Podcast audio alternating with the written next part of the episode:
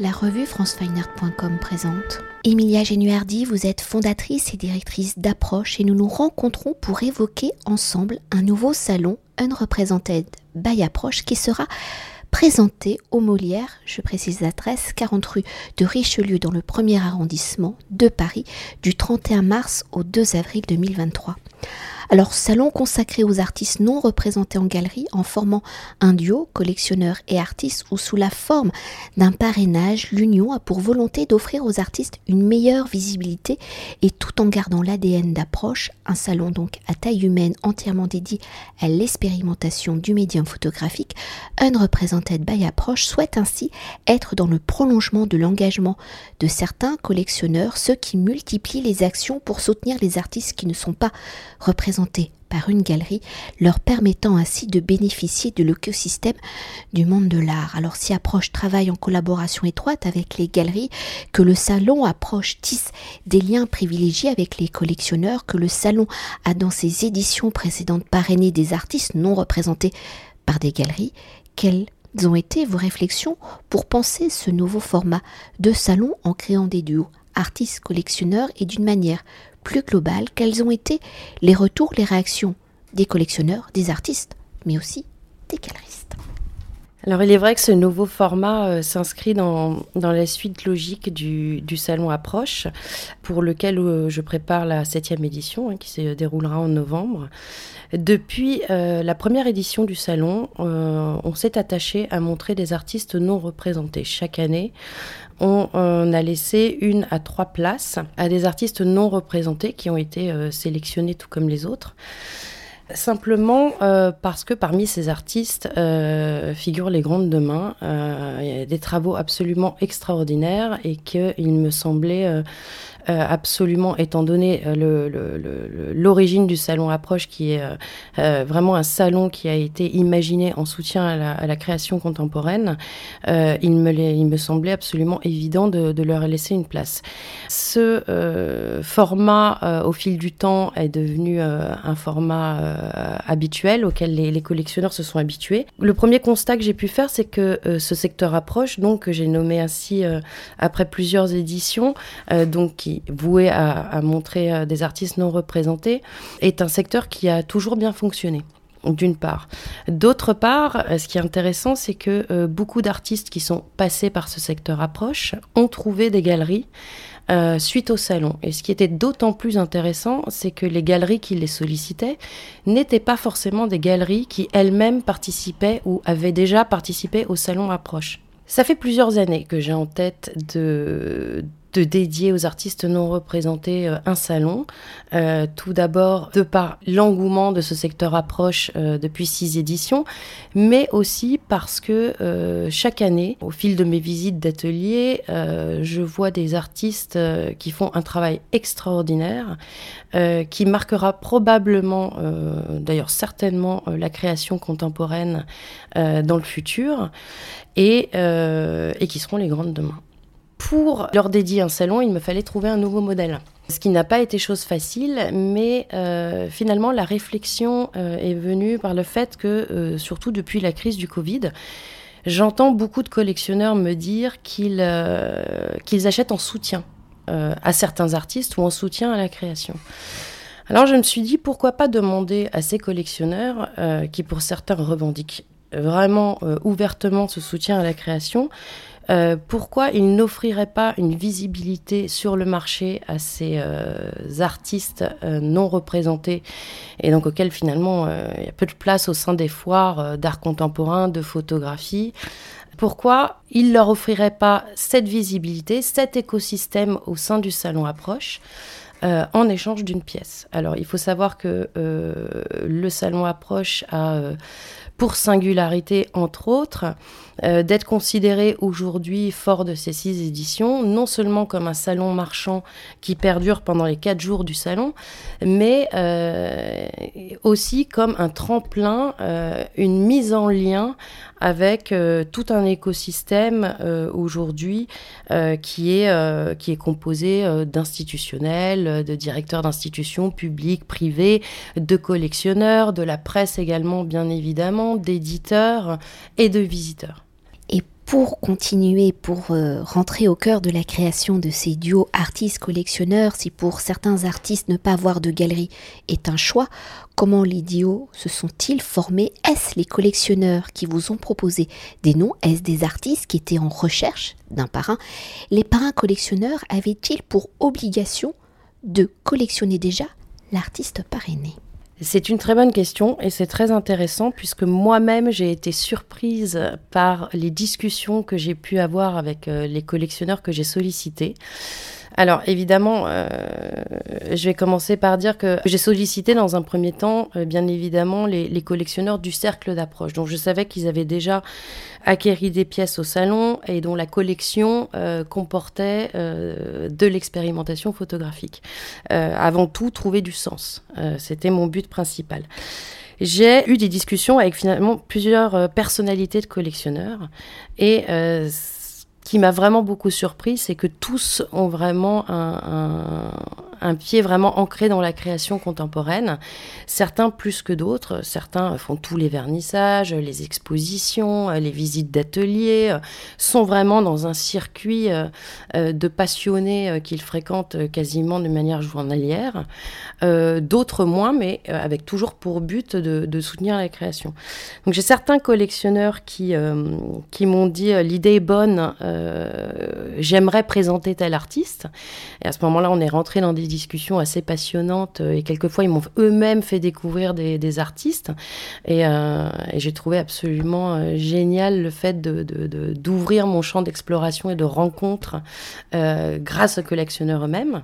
D'autres m'ont dit soutenir l'idée, que l'idée était, était vraiment bonne et qu'ils voulaient eux participer en soutenant la création contemporaine et m'ont demandé de leur proposer des artistes. À ce moment-là, je leur présentais une liste de travail, de rencontres que j'ai fait au fil des ans, euh, d'artistes euh, français, mais pas seulement, non représentés, et on a effectué ensemble des visites d'ateliers, et euh, ensuite j'ai laissé leur, leur cœur parler.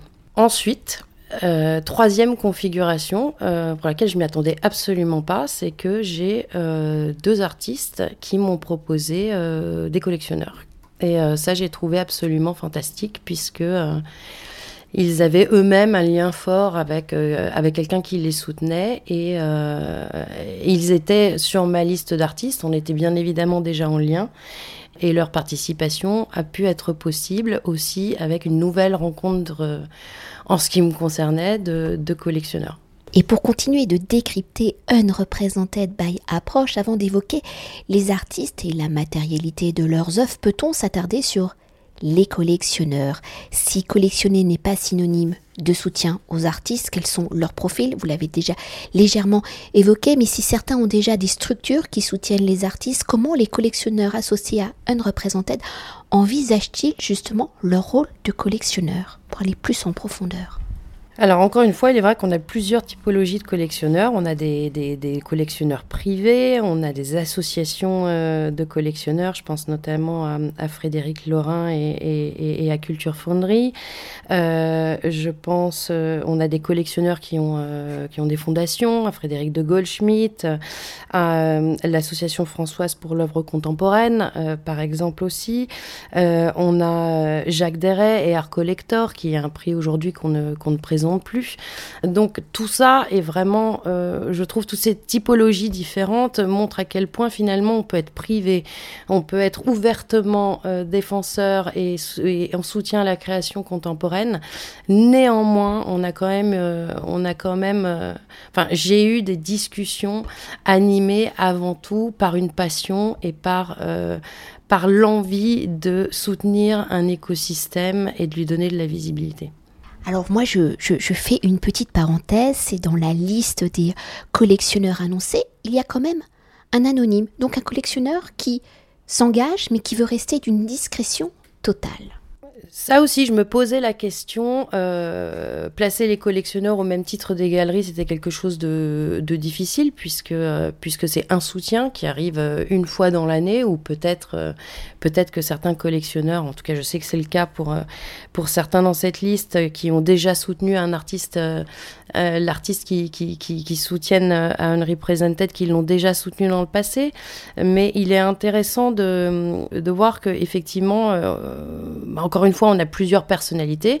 Qu'être collectionneur, c'est pas du tout un, métier comme être galeriste, c'est une passion avant tout. Et, euh, être devant, euh, devant les projecteurs, c'est pas forcément synonyme d'une certaine personnalité. Moi, tout ce qui m'intéressait à travers ce nouveau projet, ce nouveau format, c'était d'avoir des soutiens et euh, un soutien euh, apporté aux artistes. Et finalement, euh, la personnalité importe peu. Ce qui importe, c'est avant tout que l'artiste puisse, puisse participer.